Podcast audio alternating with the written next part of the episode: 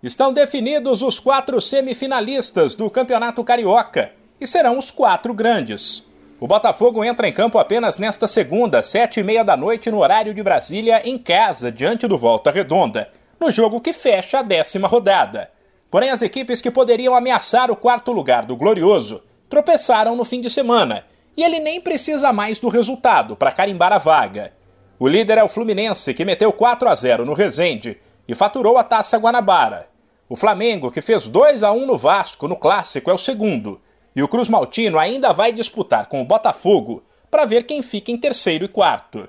Em Minas, o líder Atlético também está classificado para o mata-mata.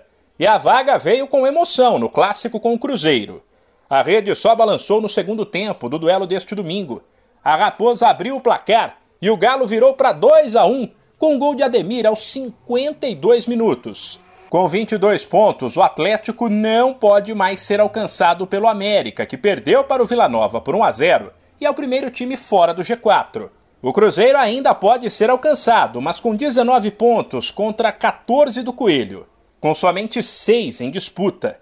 A situação da Raposa é tranquila.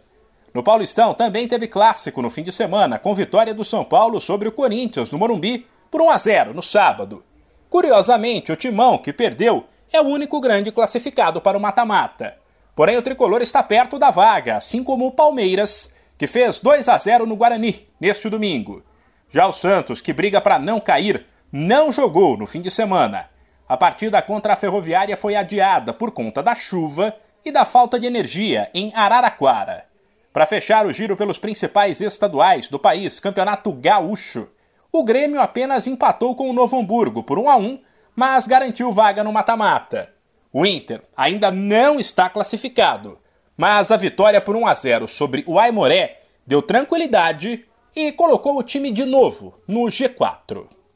De São Paulo, Humberto Ferretti.